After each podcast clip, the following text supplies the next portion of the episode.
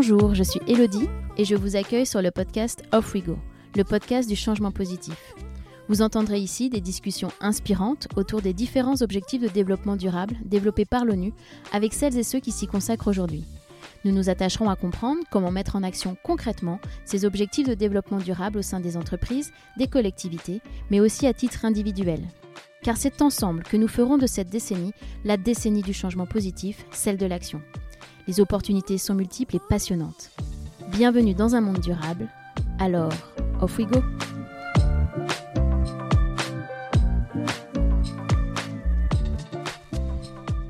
Pour relever le défi de cette transition écologique, nous avons besoin de toutes les forces à disposition. Et pour moi, il paraît évident que le rôle des entreprises est clé. Imaginez un monde où les dirigeants d'entreprises sont convaincus que leurs modèles d'affaires doivent non seulement ne pas avoir d'impact négatif sur l'environnement, les écosystèmes, leur communauté, mais être régénératifs. C'est-à-dire s'engager vers la génération d'impact positif net pour les écosystèmes et la société. Imaginez si la majeure partie des investissements étaient dirigés vers cette transition écologique la force de frappe serait colossale. Alors même si le sujet prend de plus en plus d'ampleur depuis quelque temps, nous n'en sommes pas encore là. L'éveil des consciences est évidemment crucial, mais l'enjeu véritable est de transformer le monde économique en profondeur. Il faut arrêter la RSE à la papa. Souvent très superficielle, elle ne remet pas en cause le cœur de l'entreprise, son business model. Pour faire bouger les lignes, nous avons besoin d'un sursaut de conscience maintenant, car nous n'avons plus le temps. C'est de ce constat qu'est parti Éric Duverger, Cadre dirigeant chez Michelin durant 22 ans, Eric a décidé de tout quitter pour fonder la CEC, e la Convention des entreprises pour le climat. C'est le pari fou de réunir les dirigeants de 150 entreprises pour repenser leur activité entourés des meilleurs experts scientifiques et pédagogiques. L'objectif Réduire de 55% les émissions de gaz à effet de serre d'ici 2030 avec un impératif de protection de la biodiversité et de régénération du vivant. Avec Eric, nous tirons les leçons de cette première CEC, e nous parlons des leviers pour faire basculer les sphères de pouvoir, de l'entreprise régénérative, de leadership. Je ne vous en dis pas plus, je laisse place à ma conversation avec Éric Duverger. Alors, off we go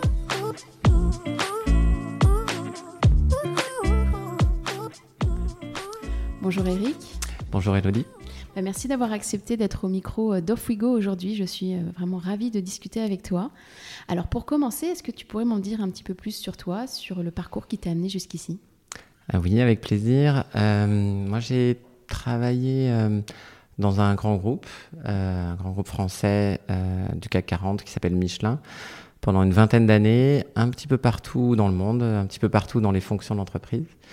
après, je dirais avoir grandi en province en étant fils de prof et en découvrant finalement le monde de l'entreprise un peu par surprise. Euh, et puis après 20 ans euh, de parcours, j'ai eu un déclencheur dont on pourra parler, qui a fait que je pouvais plus continuer sur cette trajectoire sans me poser de questions. Et je me suis engagé à fond sur ce qu'on appelle euh, la transition, ou je dirais plutôt euh, la transformation de notre modèle économique, de notre modèle de société, en me disant, et c'était une évidence pour moi, que c'était la chose la plus importante à faire donc euh, voilà, je suis dans cet engagement depuis deux ans qui s'est matérialisé avec le lancement de la Convention des entreprises pour le climat. On va en parler évidemment. Alors justement, quel a été ce, ce déclic? Est-ce que ça a été un déclic? Est-ce que ça a été un long processus pour toi au final que... Alors, je pense un peu les deux, mais c'est vrai que j'ai un, un moment de déclic euh, dont je me souviens très bien. Euh, je me souviens du moment, de l'heure, du jour, mais qui est arrivé effectivement. voilà, c'est ça. Et le moment, je me suis dit, ah oui, c'est là où le moment de l'évidence, en disant, mais c'est impossible euh, de pas faire quelque chose, m'est tombé dessus. Mais c'est aussi le résultat d'un processus de prise de conscience qui s'est passé pour moi, puisque je suis essentiellement, je pense plutôt intellectuel, euh, plus qu'émotionnel, mais quelque part tout ça me fait bouger euh, dans la dimension aussi de, euh, de la sensibilité émotionnelle. Mais le, la prise de conscience s'est passée d'un constat intellectuel, scientifique, qui, je dirais, c'était à peu près un an et demi, deux ans, euh, de lecture, euh, c'est beaucoup passé par le podcast d'ailleurs, euh, et de se rendre compte que le constat, il est sans concession. On ne va pas pouvoir continuer sur la trajectoire qu'on a depuis les années 60-70. C'est vrai que c'est une évidence. Euh, il y avait eu le rapport Meadows, il y avait eu le Club de Rome, mais je pense qu'on est beaucoup à avoir vécu dans le déni ou à avoir fait plein d'autres choses. Euh, plein d'autres préoccupations. Et euh, quand on se penche vraiment sur la question, bah, il y a un moment où on doit affronter cette vérité-là. Et voilà, donc ça, c'est venu de ce processus qui n'était pas d'ailleurs que sur des sujets climat ou écologiques, aussi sur la partie leadership, prendre conscience ça m'est venu aussi en travaillant dans une grande entreprise que le mode de leadership et euh, finalement l'imaginaire du succès dans le monde des affaires, le toujours plus grand, plus gros, plus de parts de marché, plus de chiffre d'affaires et de résultats nets, plus, plus, le plus plus plus, euh, ça couplé avec la finitude euh, de notre planète et le fait que on est quand même globalement en train de la dévaster. Euh, bah, à un moment donné, quand on regarde tout ça, on prend conscience de tout ça, il y a effectivement un moment de déclencheur. Je dirais dans la théorie du U, d'Otto Charmer qui est de la prise de conscience et puis euh, finalement le deuil et d'aller loin dans le choc émotionnel et puis de remonter et de se mettre en mouvement. Moi, j'ai de la chance parce que ça s'est produit dans le, dans le même moment finalement. C'était assez rapide. Ça a été assez rapide. Je me suis dit, ben oui, on est vraiment très très mal. Et en même temps, ben oui, donc maintenant, qu'est-ce qu'on peut faire? Et c'est ce moment-là, je me souviens, j'étais aux États-Unis à l'époque. Euh, en plus aux États-Unis. oui, alors ça participe aussi du déclencheur. C'est vrai que le mode de vie et l'imaginaire du succès aux États-Unis, euh, c'était encore plus loin de ce dont je me disais, là où on doit atterrir, quel mm. modèle de société euh, on doit viser. et donc le gap, il était, la dissonance, elle était énorme à ce moment-là. Mm.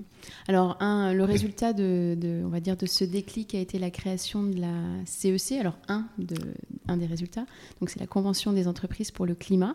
Alors, est-ce que tu peux nous en dire un peu plus sur cette convention et pourquoi l'avoir euh, créée et quels en sont les objectifs? Alors, euh, dans la suite logique de euh, se mettre en mouvement et se dire qu'est-ce qu'on peut faire chacun pour prendre sa part, moi, je me suis assez vite posé une question qui était euh, inside ou outside. Est-ce que j'essaie de tout faire pour faire bouger mon entreprise Ou est-ce que je sors de l'entreprise pour essayer de faire bouger de l'extérieur euh, le monde économique? Ce que je connaissais à l'époque, c'était euh, le business. Donc, comment faire bouger le business? Et puis, comme j'étais aux États-Unis, en fait, j'avais plus trop de contact avec la France, mais un peu par hasard, euh, j'ai assisté euh, sur le Facebook Live de la cérémonie de clôture de la Convention citoyenne pour le climat. Donc là, on est en juin 2020. Euh, et en fait, ça m'est arrivé comme une évidence que ce serait incongru que les entreprises ne fassent pas le même processus. si on se rappelle de la Convention citoyenne, c'était prendre le temps du constat, le temps long pour, sur 8-10 mois, construire des propositions et travailler en intelligence collective. Euh, c'était ça les ingrédients. Euh, donc c'est vrai que je me suis dit, et si on prenait ces ingrédients et on l'adaptait au monde de l'entreprise? Et assez vite, euh, je suis arrivé à l'idée aussi de mettre en première ligne les dirigeants d'entreprise. Parce que je le vivais dans ma propre entreprise. Si le PDG ou la direction générale n'est pas à fond sur le sujet, si elle ne donne pas cette autorisation à sortir des sentiers battus, en fait, on va faire quelque chose de très très light ce qui se passe dans beaucoup d'entreprises, de la RSE light. Ça bouge pas.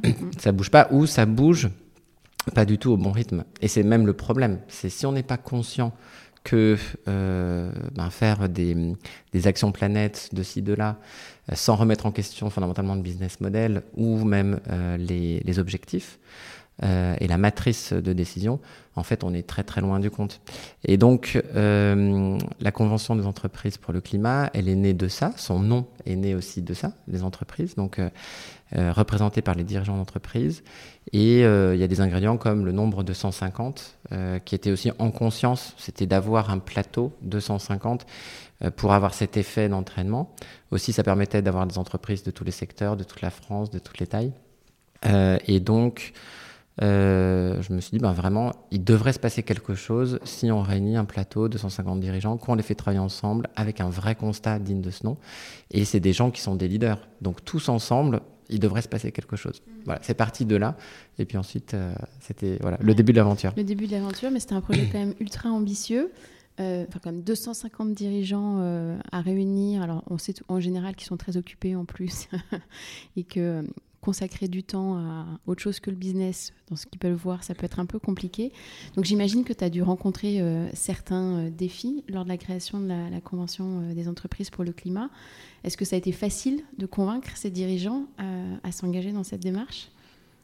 Donc il faut être clair, c'était complètement déraisonnable de lancer ce projet. Tu veux 250 Alors c'est pas un petit nombre, hein, 150, entreprises, mais en fait représentées la plupart du temps par euh, en, binôme, donc avec aussi ce qu'on appelait un Planet Champion, qui était une personne qui représentait la conscience écologique de l'entreprise, et le dirigeant choisissait une, personne dans l'entreprise. Donc en fait, ça faisait un plateau entre 250 et 300 participants sur six sessions de deux jours sur six endroits différents avec euh, des déroulés pédagogiques à reconstruire à chaque fois. Donc c'est clair que c'était complètement déraisonnable. Tous les gens qui ont travaillé dans l'événementiel. C'est le minimum, mais en même temps c'est. Euh, voilà. enfin en tout cas organiser, organiser quand on n'a pas de budget, pas de moyens et aucune expérience dans l'événementiel. Euh, donc c'est vraiment la, la, citation de. Ils ne savaient pas que c'était impossible, donc ils l'ont fait. C'est pour ça que ça a marché. Voilà, c'est aussi pour ça que ça marchait parce que euh, si j'avais eu conscience de ce que ça voudrait dire et la charge mentale qui était associée à ça, effectivement, j'y serais pas allé. Euh, Donc merci de l'avoir fait. ouais, et c'est vrai que si euh, c'est le genre de de défi où une fois qu'on l'a fait, on est content de l'avoir fait, mais c'est vrai que ça a quand même été très très dur, notamment la charge mentale, parce qu'à un moment donné, on passe du stade de projet au stade de on invite vraiment des gens un vrai jour euh, dans un vrai lieu. Et là, on se dit, mais voilà, on imagine euh, le pire des scénarios. Oui, et puis on est attendu. Euh, et puis surtout, le pire, c'est le coup d'épée dans l'eau. Bien sûr. Euh, et c'est vrai que. On attend un résultat. on attend un résultat. Et, et aussi, des dirigeants d'entreprise, quand ils prennent 12 jours de leur agenda, hmm. globalement, ils veulent pas perdre leur temps. Exactement. Donc, on était hyper sensible sur ça, sur le fait que chaque minute ait du sens. Et c'est vrai qu'on a mis tous les ingrédients. Et je me souviens de la phase de de recrutement et de préparation. Euh, vraiment, on, euh, on, a donné sans compter euh, sur, sur l'intention, sur tous les petits signaux. Ils avaient un petit carnet hyper joli où ils écrivaient leurs notes. sur la qualité des intervenants, on allait chercher un par un pour qu'il y ait des conférenciers de haut vol.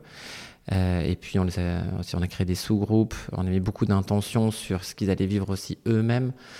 Euh, et petit à petit, on a cru dans notre projet et on est devenu de plus en plus convaincant. Mais recruter 150 entreprises quand on a quatre slides PowerPoint au départ, euh, dont des grandes, puisqu'au total, on, avait plus de 50 milliards de chiffres d'affaires qui étaient représentés dans la CEC. C'est vrai qu'il y a eu un effet voilà, boule de neige d'entraînement euh, qui était assez exceptionnel à vivre. Et, et, surtout, je dirais, on a mis six mois pour recruter le panel. Je me souviens au milieu, euh, quand on recrutait, euh, c'était 30, de 30 en 30 tous les mois. Il y a vraiment eu un moment où on s'est dit, mais on n'arrivera pas à les trouver. On n'arrivera pas à trouver la qualité qu'on veut. Euh, et puis, il y a eu un moment d'inflexion. Et là, on a eu une recrudescence de candidatures. On eu plus de 600 candidatures à l'arrivée. Ah et là, c'est le moment où vraiment ça, ça, a déclenché. Ah oui. Et comment ça a été reçu par les dirigeants quand vous êtes arrivé Quelles ont été un peu les, les réactions en fait, on a bénéficié euh, d'un effet de surprise puisque euh, on avait mis un Save the Day dans leurs agendas. Euh, ils sont venus un jour, c'était donc sur un campus dans le sud de Paris, et ils ne savaient pas du tout à quoi s'attendre. c'était la rentrée, c'était le mois de, de septembre 2021, et ils ont fait un peu un saut dans l'inconnu. Ils sont arrivés et c'est vrai qu'ils euh, ont été pris par surprise euh, par deux, deux aspects. On a eu les questionnaires ensuite, hein, ils nous ont donné 9,4 sur 10 en note de satisfaction et, euh, en disant vous avez surpassé les objectifs. C'était à la fois la qualité de ce qu'on a proposé, donc, par exemple, la première conférence, c'était Valérie Masson-Delmotte euh, en 30 minutes, ce qu'elle a fait d'ailleurs ensuite au gouvernement. Voilà, et, c'est vrai qu'elle est hyper euh, percutante. On voulait démarrer par ça, elle avait démarré la Convention citoyenne aussi. Euh, mais on a aussi l'Overview Effect de Jean-Pierre Gou, qui est un moment émotionnel très fort. et donc, voilà, il y a eu la, la qualité des conférences, c'était sur, sur deux jours. Euh, donc là, ils étaient un peu bluffés en disant c'est une équipe de bénévoles. euh, il y a nulle part, ils n'ont jamais fait ça. Et ils ont la crème de la crème. Voilà. et puis il y en a certains qui travaillent dans l'événementiel eux-mêmes et qui ont dit voilà, c'était de la qualité hyper professionnelle. Euh, et puis l'autre surprise qu'ils ont eue, qui est en fait, on a fait un constat. Et ça, c'était en conscience. Et je rends hommage à l'équipe programme qui travaillait à l'époque, qui a eu un parti pris de dire on fait un constat à 360 degrés sans concession. Donc, bah, le choc, c'est que bah, quand on regarde le problème du climat, déjà, c'est vrai que ça fait mal. Mais quand on regarde aussi la biodiversité, quand on regarde la déplétion des ressources, quand on regarde ce qui se passe euh, au niveau de la toxicité, euh, l'acidification des océans, on a eu des conférences sur tous ces sujets. Les fameuses limites planétaires. Les limites planétaires, euh, donc une à une. Et puis aussi sur les explications sur l'inertie des, des, réactions qu'on peut avoir et sur les différentes trajectoires, avec des économistes qui nous ont emmenés sur ces trajectoires. Euh, et c'est vrai que euh, ce constat-là, au bout d'un jour et demi, c'était comme euh, des boxeurs sur un ring qui prenaient des coups. et pour beaucoup, ils avaient déjà eu certains, une, ils avaient déjà une certaine conscience, mais là, ils ont vraiment se rendu compte du degré d'urgence. Mais heureusement, on ne les a pas laissés là non plus. Donc, ils ont eu un troisième effet de surprise, qui était la dernière après-midi de cette première session, où là, c'était euh, un peu remonter justement la courbe du remonter sur euh, l'espoir, avec euh, des conférences de l'Institut des futurs souhaitables, par exemple, prospectives, en disant et si finalement c'était aller ensemble vers un monde meilleur? Et donc ce moment-là, on l'a aussi mis en conscience pour redonner un peu de joie dans les cœurs. Donc ils sont repartis en disant ok, on reviendra, il y a une aventure. Euh, mais c'est vrai qu'ils sont tous sortis sonnés en fait euh, de la première session. J'imagine. Donc comme tu dis, c'était plusieurs événements, enfin à différents moments de l'année. C'est pas été euh, tout ça d'un coup. comme tu l'as dit, j'imagine qu'il y avait des gens avec des niveaux de conscience différents, donc peut-être plus ou moins engagés ou qui réalisaient plus ou moins où on en était. Est-ce que tu as constaté certaines évolutions de dirigeants en fonction des, voilà, des, des différentes conférences que vous avez eues? Euh, voilà. Est-ce que euh, entre Alors, le tout début et, la, et, la, et la fin, parce que c'est terminé, enfin cette première CEC, euh, si je me trompe pas, est terminée. Donc voilà, est-ce que Ouais, ça s'est terminé en juillet, c'est-à-dire qu'ils ont commencé en septembre 2021 et c'est terminé en juillet 2022 avec un enchaînement de six, six sessions de deux jours. Et en fait, alors les évolutions, elles sont énormes. On a d'ailleurs euh, on, les faisait on leur faisait remplir des questionnaires de session en session. Des euh, exemples. Euh, j'ai des exemples, enfin de, je dirais, de transformation. alors on a peut-être plusieurs types, on pourrait avoir une typologie. je dirais que on a des personnes, par exemple, je, pense à Sophie, Sophie Robert Venu, qui est la DG de Mustela, qui est arrivée déjà assez engagée. Euh, une femme leader euh, avec euh, déjà des plans d'action, elle était bicorp, elle était... et donc son process, c'est que maintenant elle est mais surengagée. C'est une une championne du climat. Et d'ailleurs on est aussi en conscience par rapport à ça puisque on la médiatise sur parce qu'elle est hyper convaincante et elle est montée très haut à la fois sur sa conviction, son engagement et aussi sur sa capacité à expliquer ce qu'est finalement la transformation de son entreprise, avec des cas hyper concrets. Donc par exemple, on est allé tous les deux, euh, ça c'était au mois de décembre, euh, donc il y a un mois, à Berlin euh, pour présenter la CEC en table ronde avec un mouvement allemand et Pascal Canfin du Parlement européen. Et Sophie, elle est arrivée et elle a expliqué ce qu'elle avait vécu dans la CEC et toutes les personnes dans la salle se sont dit Ah, il s'est vraiment passé quelque chose. Et ensuite, elle a expliqué ce qu'elle faisait dans son entreprise avec beaucoup d'humilité. Et c'est vrai aussi qu'elle a donné envie à d'autres dirigeants d'entreprise. Euh, il y avait DHL, Deutsche Post qui était, qui là, qui était sur la table ronde. Et c'est vrai, ils se sont rendus compte qu'ils avaient un plan climat, mais pas du tout au niveau de ce qu'est une entreprise régénérative. Donc voilà, ça c'est le profil, je dirais, de quelqu'un qui arrive déjà bien lancé dans la CEC e et qui est reparti euh, archi boosté. Euh, ensuite, on a le profil de, de gens qui sont venus pour voir.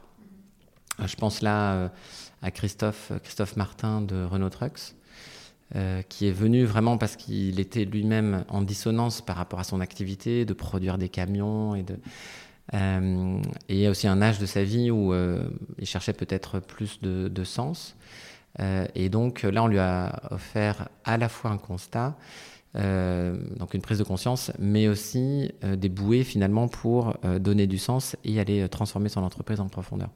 Et donc là aussi, euh, il est sorti du parcours euh, boosté avec un challenge énorme dans son entreprise et une, une envie aussi d'emmener euh, ces équipes, euh, donc c'est plusieurs milliers de personnes, euh, sur un nouveau projet, un projet de transformation qui est finalement de vendre moins de camions, mais de vendre de la mobilité, du reconditionnement de camions existants, et vraiment de faire durer beaucoup plus longtemps avec la même quantité de matière.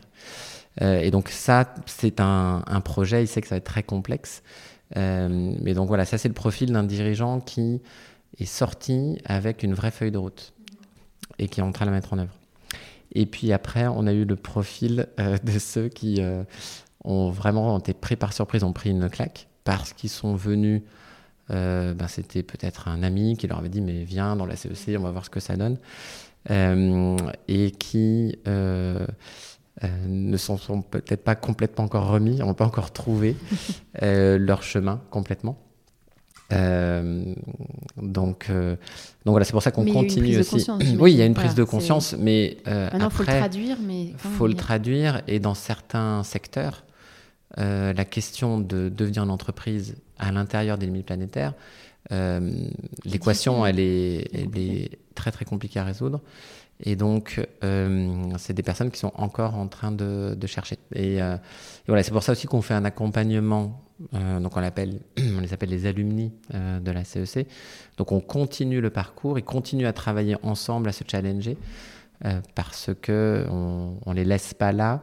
Donc soit ils ont une feuille de route bien établie et donc on accompagne cette mise en place, soit ils sont encore en train de chercher pour monter les curseurs au maximum. Et là, on, on accompagne aussi cette phase-là. Et toi, qu'est-ce qui t'a le plus marqué? Euh, moi, ce qui m'a marqué, c'est déjà euh, le sens de la, responsabilité.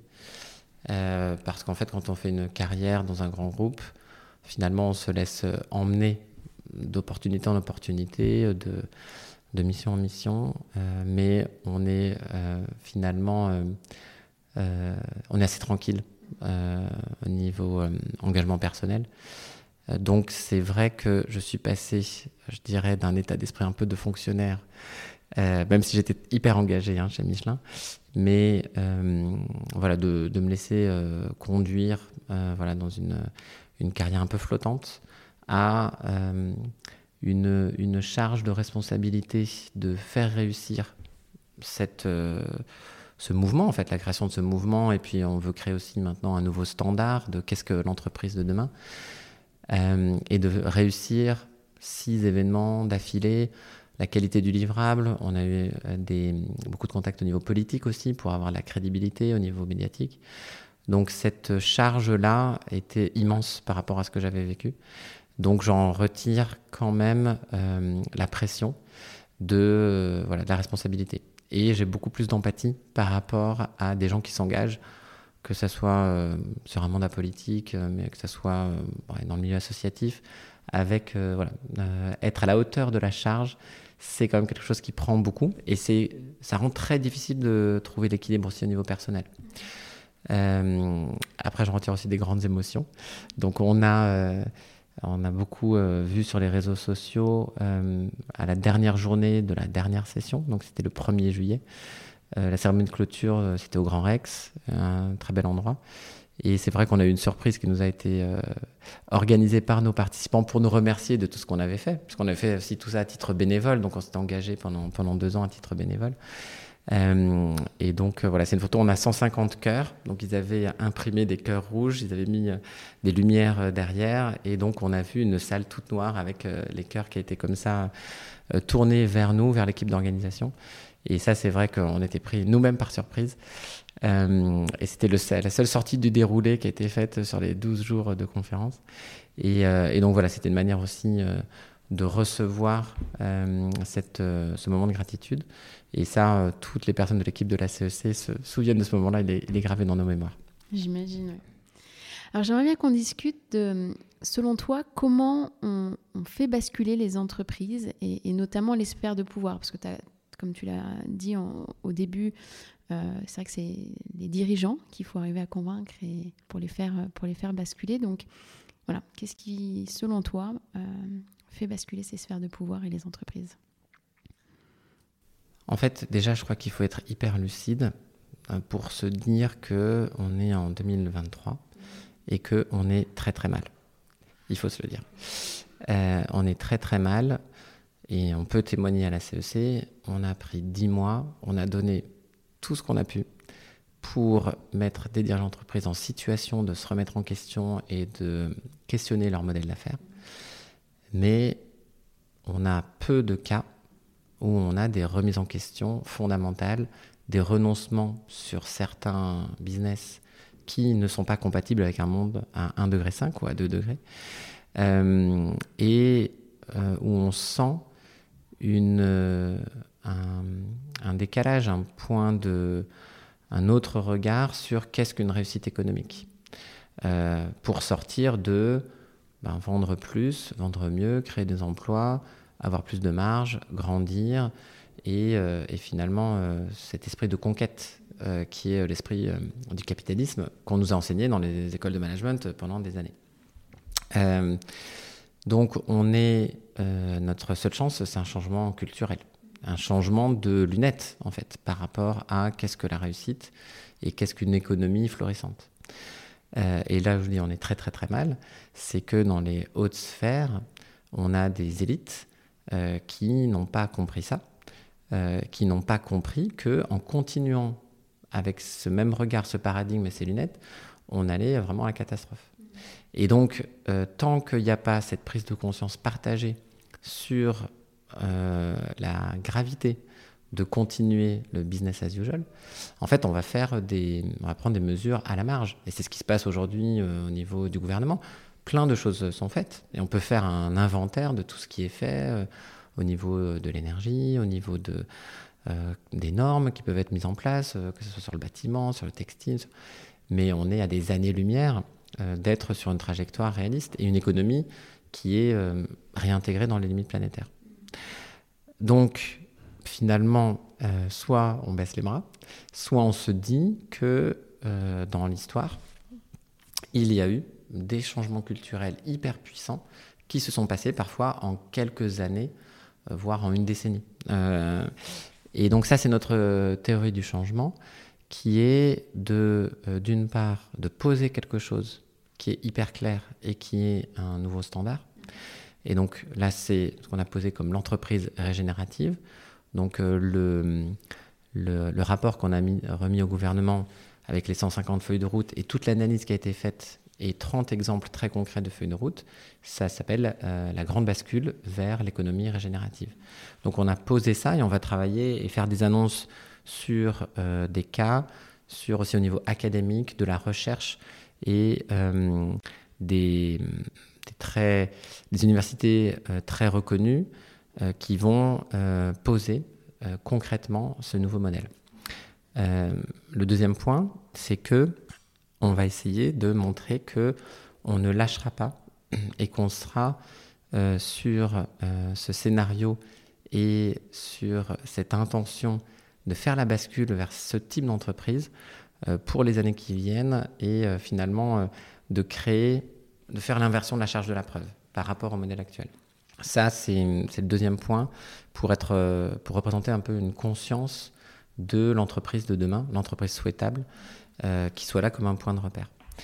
Euh, et puis le troisième point, c'est euh, un par un d'aller convertir, d'aller emmener dans une démarche plutôt enveloppante et non pas stigmatisante des, les plus hauts responsables, les décisionnaires de l'État au niveau politique, mais avant toute chose des décideurs économiques. Donc, euh, on a fait ça un par un. Donc, on allait recruter les 150 premiers. Et là, on fait pareil, un par un, avec deux grands leviers euh, d'extension, finalement, de notre, de notre panel. C'est un levier euh, au niveau territorial. Donc là, on a une dizaine de parcours CEC e qui se lancent dans toutes les régions de France. Euh, avec environ 120-140 personnes à chaque fois. Donc ils vont vivre la même chose et ils vont venir en renfort. Donc en gros, on va passer de 150 à 1500 euh, dans l'année qui vient. Euh, et donc ça, ça va nous donner plein d'exemples et aussi une dimension territoriale. Et puis le deuxième axe, c'est finalement si on se dit où sont les gens qui vraiment prennent des décisions hyper importantes pour notre économie. nous, on a, on a trois axes euh, majeur. Le premier, c'est les cabinets de conseil. On sait que les grands cabinets de conseil en stratégie, en organisation, ont beaucoup de contacts avec les entreprises, notamment les grands groupes. Donc on va lancer, elle va démarrer en mars, une CEC du monde du consulting euh, avec euh, un panel de grands cabinets de conseil et donc la direction, les associés de ces grands cabinets. Et donc ça, c'est une manière de les, de les convertir, de les engager et aussi de, faire en sorte qu'ils poussent ce nouveau standard vers leurs propres clients. Donc là, il y a un effet de démultiplication. Et aussi, c'est des personnes, euh, c'est matière grise hein, de, notre économie. Euh, et on est en train de les recruter. Et déjà, on peut voir là, le panel de participants qu'on va avoir, ça va être très puissant. Et puis le deuxième euh, grand secteur, c'est le monde de la finance, euh, le monde financier, dont tout le monde sait qu'il en a sous le pied, et où en fait là aussi il y a euh, accès à un changement de paradigme. Peut-être la grande question, c'est est-ce qu'on est prêt à avoir moins de rendement si on investit dans un modèle d'affaires qui est régénératif? Donc là, celle-là, elle va déclencher plutôt en milieu d'année. et on est en train de préparer, de mettre en œuvre, elle est complexe. Euh, mais euh, les grands acteurs, euh, que ce soit du monde bancaire, des fonds d'investissement, et d'avoir aussi des livrables qui seront très clairs, aussi vis-à-vis du régulateur, puisqu'il y a tout un aspect régulation sur le secteur de la finance. ça, c'est le deuxième. Et puis le troisième, que je connais moins bien, mais dont on sait aussi que c'est un secteur qui est fondamental, c'est tout le secteur des médias, la communication, ce qu'on appelle les nouveaux imaginaires. Donc, c'est les gens qui influencent notre imaginaire euh, nous, de consommateurs, de citoyens, sur qu'est-ce que le succès, qu'est-ce qu'un mode de vie désirable. Euh, et donc là, on va les mettre autour de la table pour que vraiment aussi ils prennent leur part à ce changement de paradigme. Mmh. Alors, est-ce qu'on peut revenir un peu sur les leviers d'impact, euh, justement pour faire basculer ces dirigeants? Le levier d'impact numéro un, c'est de réconcilier l'intellect et l'intelligence de l'intellect avec celle de l'intelligence émotionnelle, l'intelligence du cœur. Donc nous, notre parcours, les 12 jours qui ont été vécus, on était vraiment sur tête, cœur, jambes, euh, de euh, effectivement avoir un dosage entre euh, une prise de conscience intellectuelle du modèle et du constat scientifique, et puis aussi l'ouverture du cœur, le fait de déclencher euh, une intention, un engagement qui va au-delà de euh, prendre des actions, qui va vraiment quelque chose qui est profond, qui est un peu viscéral. Alors c'est vrai que moi je l'ai vécu personnellement, on en parlait au début sur euh, le moment où finalement ça descend un peu dans les tripes, cette histoire-là, où on se dit, ben oui, en fait on parle quand même de la, des conditions d'habitabilité et de survie des générations futures, et pas de nos arrière, arrière, arrière petits-enfants. On parle de nos enfants, de nos petits-enfants, qui, si on ne fait rien, si on continue sur cette trajectoire, vont être sur une planète qui sera tout simplement pas habitable, euh, en tout cas pas pour 10 milliards d'habitants. Donc, euh, il faut quand même euh, se rendre compte qu'il y a un enjeu existentiel et, et s'engager en tant que héros finalement par rapport à ça.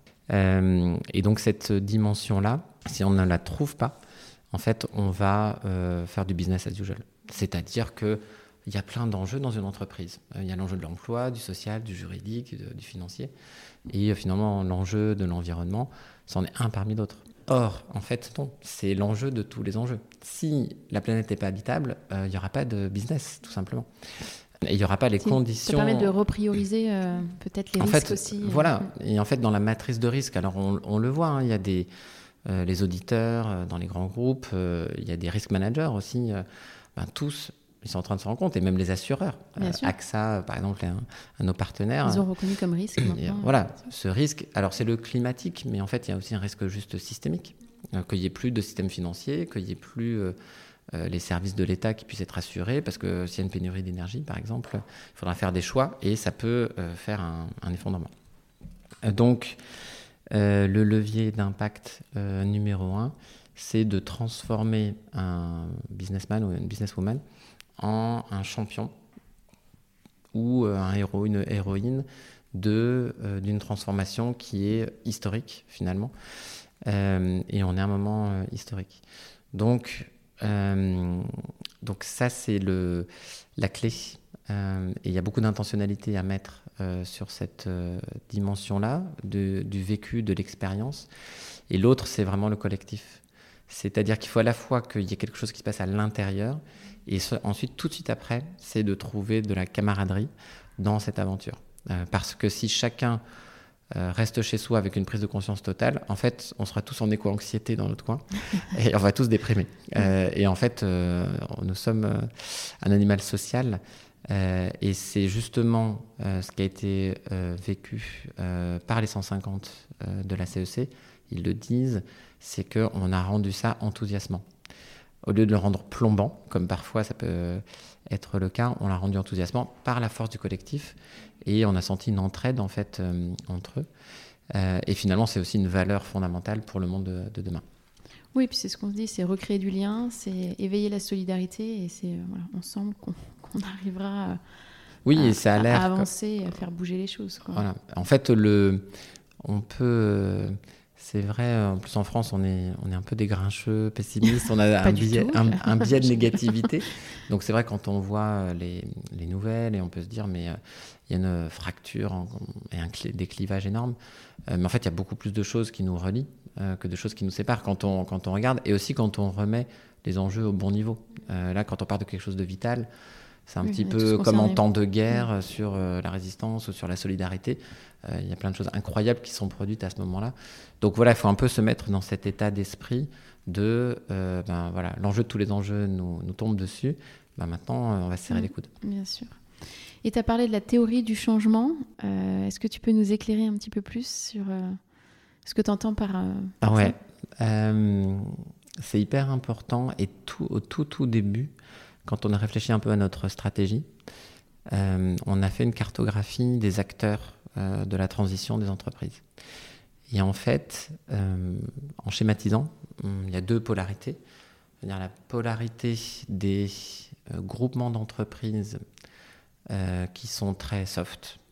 et donc, je ne les nommerai pas ici, mais il y a beaucoup de mouvements, d'associations d'entreprises, de, de, chartes qui sont signées, d'engagements, qui sont, je dirais, quasiment complaisants euh, par rapport aux entreprises en disant euh, regardez tout ce qu'on fait de bien. Et on est dans le domaine de l'autosatisfait euh, mais qui est pour moi, je suis indigné par rapport à cette autosatisfait parce qu'il n'y a pas la lucidité de se dire on ne peut pas être content de là où on est aujourd'hui. Et franchement, la plupart des grands groupes ont un schéma de communication pour dire regardez tout ce qu'on fait de bien, mais évidemment, ils ne vont pas communiquer sur ce qu'ils font de ce qu'ils font pas. Vernis, Donc c'est un vernis, en tout cas c'est une, asymétrie de communication qui est limite de la malhonnêteté intellectuelle. Et il y a des collectifs qui se créent dans ces grands groupes pour aussi dénoncer de l'intérieur cette asymétrie de communication. Euh, donc je dirais que dans la, la polarité de, euh, de la communication autosatisfait sur ce qui est fait en RSE dans les grands groupes. Et puis de l'autre côté, il y a la polarité euh, des, ONG euh, très viscérale sur euh, les entreprises, il faut juste qu'elles disparaissent, puisque finalement le capitalisme nous emmène à la faillite. Donc euh, les entreprises, elles sont l'émanation du capitalisme. Donc finalement, renversons la table et on crée que des coopératives. Et, ces ONG, justement, moi j'ai beaucoup écouté au début ces différents discours ou des gens qui ne sont, qui n'ont jamais travaillé en entreprise, qui finalement vont dans la critique systématique. Euh, et je crois que ça ne fait pas avancer. Euh, euh, en tout cas, ça fait avancer personne, en fait, hein, ce type de critique. donc, la théorie du changement, elle est de se positionner donc sur, ce, sur ces deux polarités, finalement, entre les deux. Non pas pour être tiède, mais pour prendre le meilleur des deux. C'est-à-dire de parler dans le langage du monde de l'entreprise, de prendre tout ce qui est fait de bien et toutes ces actions, mais de les démultiplier et aussi d'être en lucidité par rapport au fait qu'elles ne sont pas suffisantes et qu'il va falloir en combiner et qu'il va falloir dépasser, qu'il va falloir être en coopération dans les écosystèmes, donc euh, capitaliser sur ce qui est fait, euh, mais aussi euh, dire, et ça on l'a dit au tout début de la CEC, on croit en l'entreprise. On est une équipe qui croit en l'entreprise. Et on pense que les entreprises, on en a besoin dans le monde de demain et aussi des entrepreneurs, de la force d'innovation et de la force d'influence des entreprises. Donc c'est en fait finalement, euh, c'est ça cette théorie du changement. Donc euh, le terme c'est d'être enveloppant euh, et donc d'emmener, mais avec exigence. D'accord. Et tu as mentionné aussi l'entreprise régénératrice. Alors, j'aimerais bien que tu, définisses un petit peu ce que c'est et, et, nous expliquer aussi bah, qu'est-ce qu'une entreprise doit mettre en place pour arriver finalement à cette finalité, je vais dire, d'être une entreprise régénératrice. Alors, c'est vraiment la, clé de tout ce qu'on est en train de faire. Euh, j'appelle euh, les, auditeurs de, ce podcast à aller sur le site de la CEC, e puisque tout ce qu'on a fait, euh, on l'a mis à disposition. Donc il y a un, flipbook en fait sur le livrable qui fait 160 pages qu'on a remis au ministre. on voit dedans 30 exemples d'entreprises qui ont une feuille de route à visée régénérative. Donc c'est une intention on ne devient pas régénératif du jour au lendemain. Euh, et il y a énormément de, choses à mettre en œuvre pour euh, viser la régénération.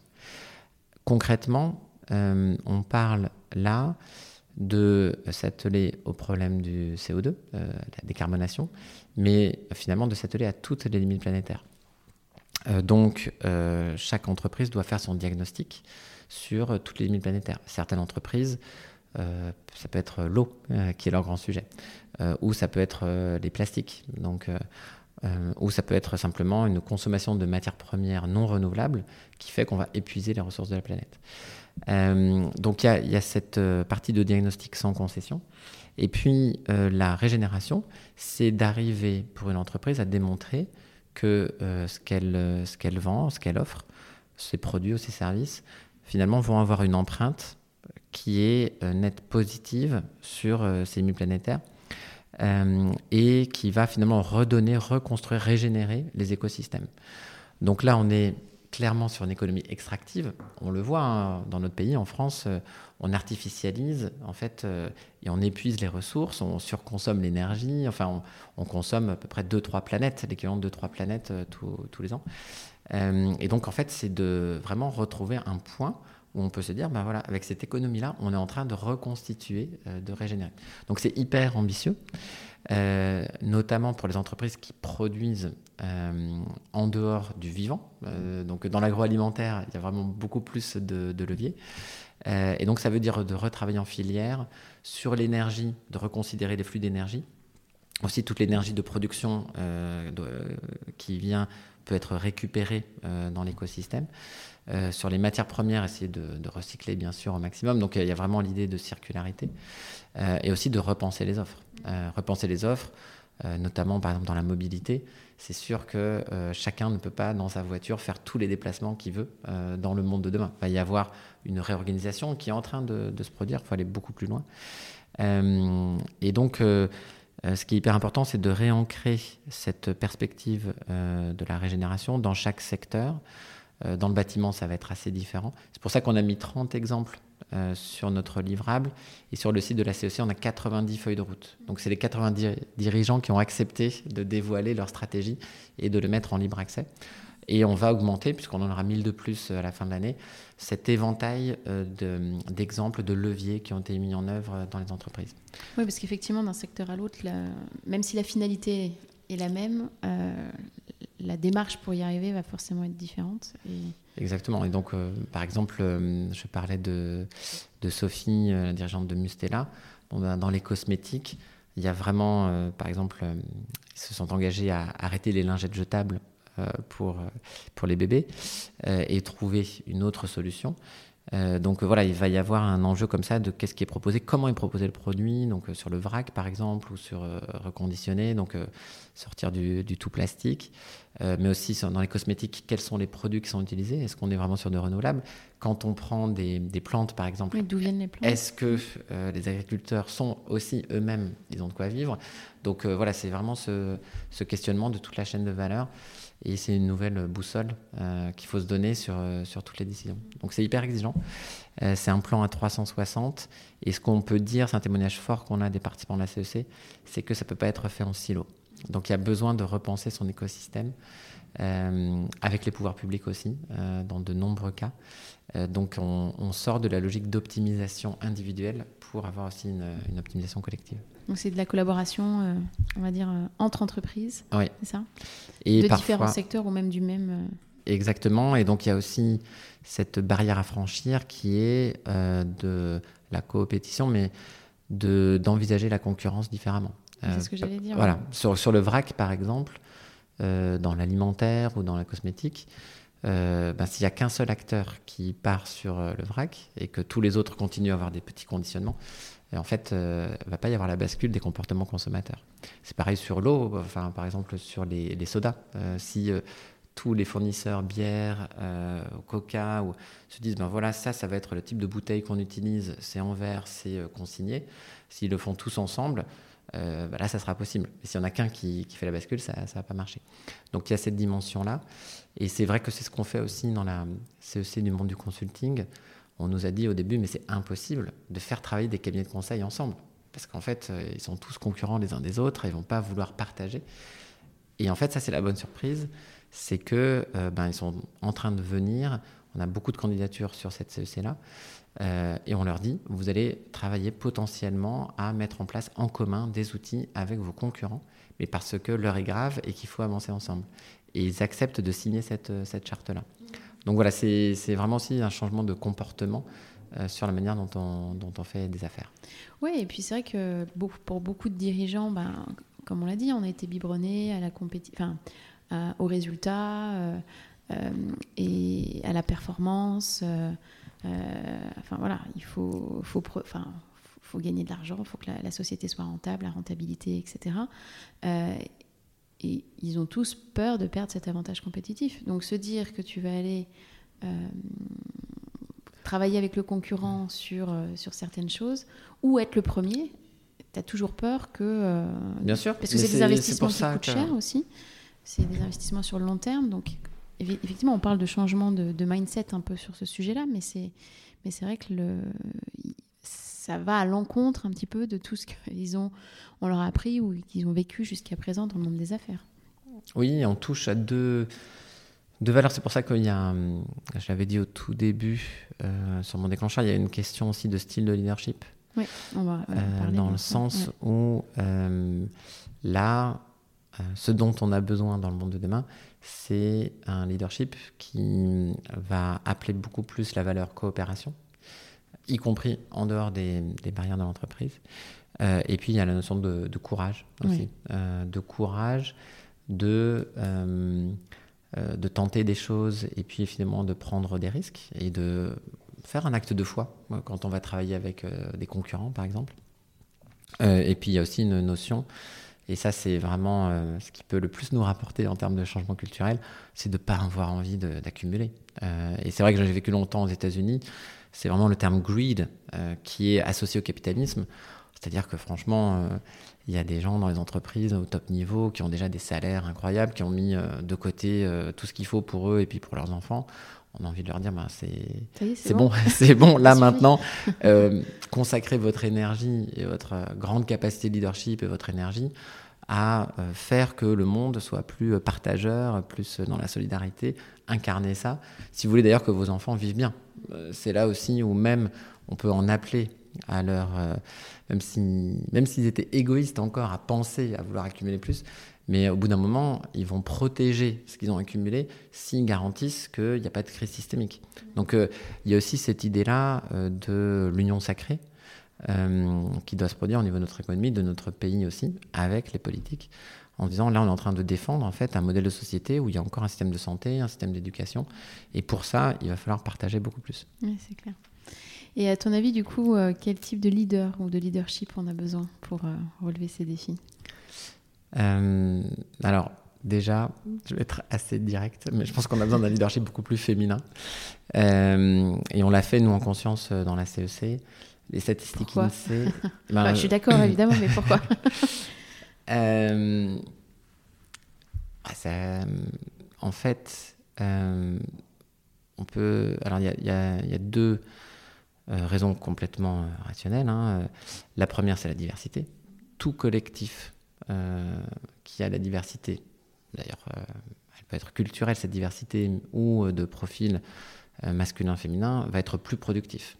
Donc, nous, on voulait un maximum de dirigeantes dans le parcours CEC.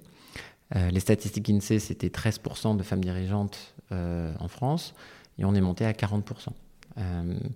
donc, et, c'est vrai aussi parce qu'elles sont plus à même de s'engager, de s'engager sur ces sujets. Au niveau de l'équipe CEC, on a en, gros 150 bénévoles qui ont travaillé sur, tout au long du parcours. On en a 105 qui étaient des femmes. Donc il y a un engagement, je parlais de supplément d'âme, qui est plus, plus féminin. Euh, et donc, euh, euh, c'est le premier point, c'est d'avoir une richesse de diversité. Le deuxième point, il y a des statistiques qui montrent ça, hein, des chercheurs en sociologie, c'est que tout groupe, plus on augmente le taux de femmes dans le, groupe, va être plus efficace, va avoir des meilleurs résultats, mais y compris quand on dépasse les 50% d'ailleurs. sans doute parce qu'il y a des capacités d'écoute, euh, de fiabilité. euh, donc voilà, donc ce, euh, ce leadership, il doit rendre aux qualités du féminin. Et c'est pas forcément toutes les femmes qui sont dans les qualités du féminin, hein, il faut aussi assumer ça. mais en tout cas, sur ben oui, l'écoute, l'attention, le care. Donc ça, c'est fondamental. on touche aussi au sujet qu'on avait tout à l'heure de vouloir préserver ce qu'on a, le tissu social, par rapport à être euh, des leaders qu'on peut avoir qui sont plutôt des, chefs d'armée, on disait des capitaines d'industrie, cette image finalement assez euh, conquérante, conquérante virile, aussi dans la compétition internationale, etc. Euh, donc il y a aussi une bascule de l'imaginaire des grands leaders. On a aujourd'hui un, président d'ailleurs qui a incarné ça euh, avec euh, quelque chose d'assez descendant, en fait, d'assez pyramidal. Euh, et il y a des valeurs majeures qui sont pourtant, en termes de leadership, hyper puissantes, mais qui aujourd'hui ne sont pas du tout convoquées par nos leaders. Je pense par exemple à la vulnérabilité. dire je me suis trompé, ou dire je ne sais pas, ou dire j'ai confiance en cette personne qui fera mieux que moi sur tel dossier et donc vraiment euh, partager, finalement, distribuer le leadership. Euh, et aussi euh, reconnaître qu'on ne peut pas tout savoir sur tous les sujets. Ça, on l'entend très très peu. et dans le monde politique, c'est vraiment un tabou. On a l'impression d'avoir que des dirigeants omniscients sur tous les dossiers et qui ne se sont jamais trompés. donc voilà, là, il y a vraiment quelque chose à, à basculer. Vu la, la TED Talk de René Brown sur le pouvoir de la vulnérabilité. Le pouvoir de la vulnérabilité. Et euh, Simon Sinek aussi euh, a des, euh, des fulgurances sur ce sujet-là. c'est hyper dommage. je pense que d'ailleurs, les Français, pourquoi se désintéressent de, des élections, c'est qu'en fait, au bout d'un moment, on n'y croit plus du tout. et puis il y a cet aspect du masque aussi qui est revêtu par les leaders. Donc on touche la vulnérabilité, donc se mettre aussi au niveau de tout le monde quand on reconnaît qu'on a fait des erreurs. Donc c'est hyper puissant et puis c'est confort aussi pour, euh, pour les gens qui sont à côté en disant ok j'ai un droit à l'erreur euh, et puis on touche l'authenticité et là c'est vrai que nous c'est une valeur très forte qu'on a posée très très vite euh, dans la CEC et j'adore ce, témoignage on a un, des participants qui s'appelle Nicolas Chabert qui est un participant qui vient de Marseille et qui maintenant est le, président d'ailleurs de la, CEC en Provence qui dirige une entreprise de, communication et qui a dit euh, oui, euh, la première session de la CEC, vous nous avez fait enlever l'armure. Euh, et c'est vrai, en fait, c'est fondamental d'être en authenticité. Et donc le leader qui justement accepte d'enlever l'armure, enlever le masque et être en authenticité va avoir beaucoup plus de résultats et va permettre aussi de décloisonner en fait ses équipes et aussi par rapport aux partenaires de l'entreprise. Hmm. Alors, quel constat et enseignement euh, tires-tu de, cette première CEC euh, e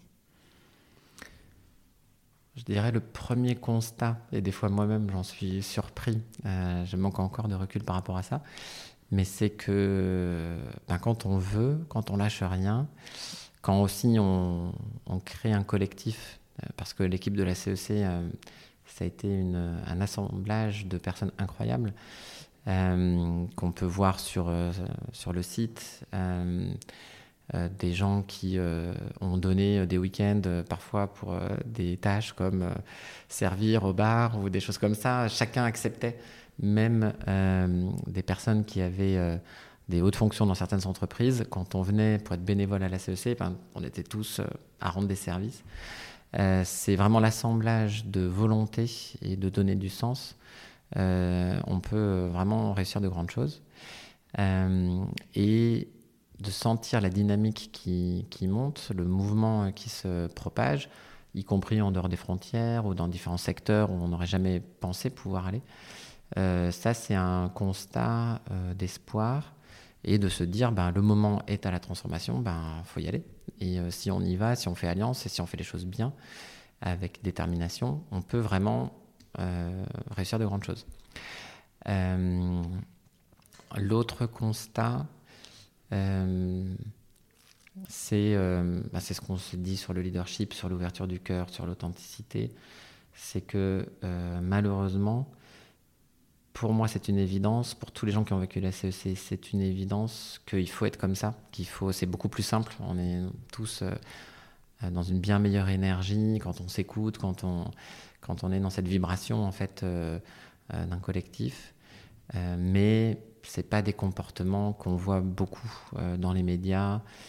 Euh, dans, les, dans les grandes sphères de, pouvoir. Donc, euh, euh, c'est le constat, ce que je disais au départ. On est quand même très très mal. C'est que on voit ce qui doit émerger, mais est-ce qu'on est à 3%, 10%, 15% de cette émergence d'un nouveau style, de nouvelles valeurs Ou est-ce qu'on est proche du tipping point, proche du moment où en fait il va y avoir une, bascule qui va s'opérer vers un nouveau modèle économique et un nouveau modèle, une nouvelle manière d'être euh, donc là, euh, c'est vraiment la grande question. Euh, nous, c'est notre raison d'être hein, de la CEC, c'est de rendre irrésistible une bascule. On y croit, mais est-ce que ça va être dans, dans 6 mois, dans 2 ans ou dans 20 ans? On ne sait pas. On va faire tout ce qu'on peut. On espère le plus vite possible. On espère. Voilà. Donc le constat, c'est que c'est possible. C'est possible de participer à ça. Et il y a plein d'autres mouvements. Euh, qui, sont, qui sont géniaux et avec qui nous, on, noue des, des, alliances. Il y a aussi à faire coalition hein, dans tous ceux qui se reconnaissent en fait dans ce, dans ce nouveau modèle. Euh, on est peut-être plus fort qu'on ne le pense. Peut-être qu'à basculer venir plus vite. Mais ce qui est sûr, c'est que euh, c'est vraiment the clock is ticking. vraiment, parce que si on n'inverse pas les courbes, euh, si on se prend 3 degrés, 3 degrés 5, euh, ça va être vraiment des, milliards de personnes qui vont, vivre différemment. Mm. Donc, euh, donc voilà, et puis je dirais, le dernier constat, c'est peut-être pour tous les gens qui s'engagent, puisque on est tous partis d'un déclencheur qui est une dissonance pour beaucoup. C'est que quand même c'est génial quand on se réaligne et qu'on fait quelque chose qui a du sens. Euh, ça, c'est vrai que ça donne une énergie euh, de dingue. Nous, à la CEC, on a plutôt du mal à canaliser l'énergie de tous les gens qui veulent venir faire des choses. On a plutôt un risque de, burn-out, non pas par euh, absence de sens, mais par trop d'envie de faire bouger les choses trop vite. Et donc, il faut aussi se ménager parce que faut qu'on tienne le coup pendant encore de nombreuses années. Et donc, il y a cette, ce, ce, constat aussi de trouver l'écologie intérieure ou l'équilibre entre son envie d'agir et aussi de prendre soin chacun de, nous-mêmes. Bien sûr. Alors, tu as parlé des différentes CEC qui vont euh, avoir lieu là, dans les mois, euh, alors, je ne sais pas si c'est année, mais en tout cas les mois, les mois qui arrivent. Qu'est-ce que tu souhaites pour, euh, pour les suivantes? Quelle intention tu voudrais leur donner? Vraiment, c'est nous, notre préoccupation, puisqu'on fait un passage à l'échelle, comme toute start-up. Hein, on a on n'a pas de honte à dire qu'on aimerait une hypercroissance, parce qu'on pense que c'est une hypercroissance qui est bénéfique, c'est une bonne hypercroissance. euh, c'est euh, de ce qui a été vécu, la magie de ce qui a été vécu, qui était la magie de la première fois. Euh, j'ai très très très très envie qu'on arrive à, répliquer, à propager cette magie. C'est vraiment, euh, tous les gens qui travaillent dans l'expérience savent que c'est très dur. Est-ce que c'était parce que c'était la première fois, parce qu'on était complètement spontané euh, donc, euh, où est-ce qu'on peut avoir confiance dans le dispositif qu'on a mis, en œuvre et la pédagogie qu'on a mis en œuvre? On a deux sessions qui se déclenchent euh, ben, à Marseille la semaine prochaine et à Rennes. Donc deux parcours avec 130 dirigeants dans chacun de ces parcours. Ça va être un nouveau vécu. Et donc déjà à l'ordre j'espère qu'ils vont vivre quelque chose de, génial. Ça sera leur histoire, mais qu'il y ait ce, niveau d'intensité émotionnelle. ensuite, c'est vrai qu'ils sont en route vers des livrables. donc la qualité des livrables, de leur feuille de route régénérative, de leur travail collectif qu'ils vont faire, euh, du côté de l'Ouest, ils vont travailler sur l'agriculture. Euh, du côté de Marseille, ils vont travailler aussi sur mobilité. On a aussi une équipe euh, qui se lance dans les Alpes, où ils vont travailler sur le futur des stations de ski, par exemple. Donc, il nous faut des livrables de grande qualité. donc, plus on va accumuler des, histoires inspirantes d'entreprises et des livrables inspirants de faire écosystème différemment, plus le mouvement va être fort. Et aussi, ils seront fiers d'avoir produit ça. Euh, donc voilà, et puis on a une vraie question sur euh, les donc ces CEC systémiques, euh, monde du consulting, de la finance, les nouveaux imaginaires, sur leurs livrables aussi, et comment leurs professions vont participer au sursaut. donc là, j'espère le plus grand sursaut possible. J'espère que dans le monde de la finance, il y a plein d'idées, il y a quelque chose qui va se cristalliser et qu'on pourra marquer un avant et un après. Et toi, qu'est-ce qui te porte au quotidien? Euh, C'est vrai que euh, c'était très dur pour moi, je dois dire. Les deux années, justement, il y avait cette charge euh, de responsabilité. Donc là, j'étais porté plutôt par tenir le coup de la charge. Là, je sens que une nouvelle phase commence et je suis porté plutôt par cet enthousiasme, cet optimisme de de cette énergie et d'être dans un, mouvement, en effet, boule de neige. Euh, ce qui me porte, moi, c'est les interactions. J'ai de la chance parce que j'aime les gens. Euh, voilà, moi, ce qui me porte, c'est quand je vois euh, dans une journée tous les gens que je vais rencontrer et de sentir aussi cet engouement ou cette envie qu'il y a quand même de, chez beaucoup, beaucoup de gens de contribuer à plus grand que soi. et aussi de sentir que le moment, il est, il est vraiment historique. Donc, c'est quand même génial de se dire qu'on vit une époque bah, qui peut soit être une époque euh, dramatique, mais aussi qui peut être une époque héroïque. Donc euh, ça, ça, donne, euh, ça donne du sens. Bien sûr. Alors l'épisode touche presque à sa fin, mais avant de conclure, je vais te poser mes petites questions rituelles. Alors qu'est-ce qui t'a inspiré récemment? Ça peut être un livre, un documentaire, une personne ou autre. Moi, j'ai très envie de, de parler d'une personne qui m'inspire beaucoup, qui s'appelle Tristan Harris. Euh, qui est euh, quelqu'un qui est basé en, Californie, à San Francisco, qui était euh, dans, chez Google et qui est sorti à un moment donné en 2013 en se rendant compte qu'il faisait partie d'un système avec les algorithmes qui finalement crée de la distorsion sociale. C'est lui qui est dans le film Social Dilemma et qui a monté un, une ONG qui s'appelle Center for Human Technologies.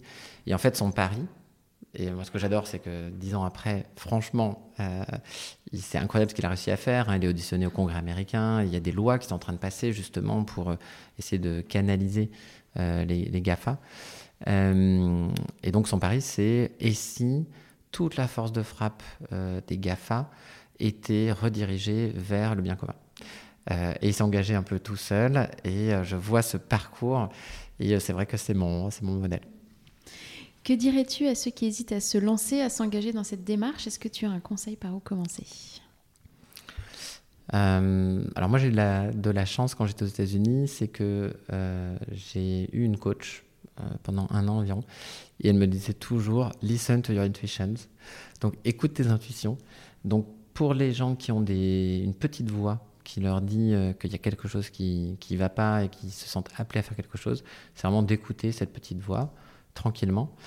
Euh, et aussi se dire que quand on se réaligne euh, par rapport à, des dissonances qu'on peut avoir, euh, que ce soit en interne d'ailleurs, hein, réalignez-vous à l'intérieur de votre entreprise, faites-la bouger. Il ne faut pas que tout le monde sorte des entreprises, hein, il faut les transformer. Donc on a besoin de gens qui restent dans les entreprises. En tout cas, réalignez-vous et, et trouvez des alliés. Euh, et là, en fait, euh, vous allez voir, vous allez vous lever le matin dans une super bonne énergie. Donc euh, voilà, écoutez-vous et alignez-vous. Et pour toi, à titre personnel, quel changement positif voudrais-tu apporter dans ta vie pour aller encore plus loin Même si je sais que tu en fais déjà beaucoup? Ben justement, je, parlais de rééquilibrage tout à l'heure. Donc c'est vrai que euh, moi, le mot que je m'étais donné, puisque tous les, tous les ans, je me donne un nouveau mot.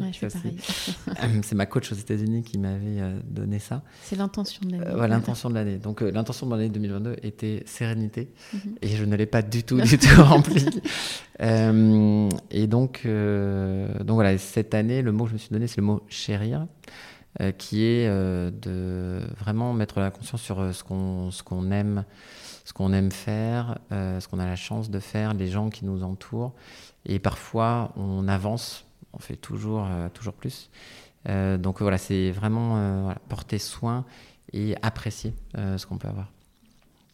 Peux-tu dire à nos auditeurs où retrouver ton actualité? Alors, pour moi-même, c'est sur LinkedIn. où je communique pas énormément, mais de temps en temps sur des petits flashs et des, des, choses, des photos qui, euh, qui, font du sens pour moi. Et puis, euh, ben, j'invite euh, à aller sur le site de la CEC. On a tout mis dedans. On a des, des vidéos qui permettent de saisir un peu la vibration qu'il y avait dans la CEC en 15 minutes. Notre livrable qui fait 160 pages sur lequel on a travaillé comme des malades tout cet été. et qui a énormément, énormément de contenu. Donc il y a tellement de contenu, des fois on est un peu noyé. Donc voilà, si vous avez un peu de temps, ça vaut vraiment le coup d'y aller, de sentir ça. Euh, et puis, euh, on espère qu'on aura plein de belles choses aussi en 2023 qu'on va pouvoir euh, livrer et apporter à la cause. Merci beaucoup Eric pour cette conversation passionnante, mais aussi pour ta belle énergie et tout ce que tu fais. Merci Elodie. À bientôt. À bientôt. Merci d'avoir écouté cet épisode. Vous retrouverez toutes les références dans la barre de description du podcast. N'hésitez pas à le recommander autour de vous et à le partager sur vos réseaux sociaux. Si vous voulez continuer la conversation ou vous tenir informé de l'actualité du podcast, retrouvez-moi sur Off We Go le changement positif sur Instagram et Facebook. Et n'oubliez pas que la meilleure façon de soutenir le podcast est de laisser des étoiles et des commentaires sur les plateformes, et notamment sur Apple Podcast. Je vous retrouve dans 15 jours pour un nouvel épisode, et d'ici là, mobilisons-nous. À très bientôt.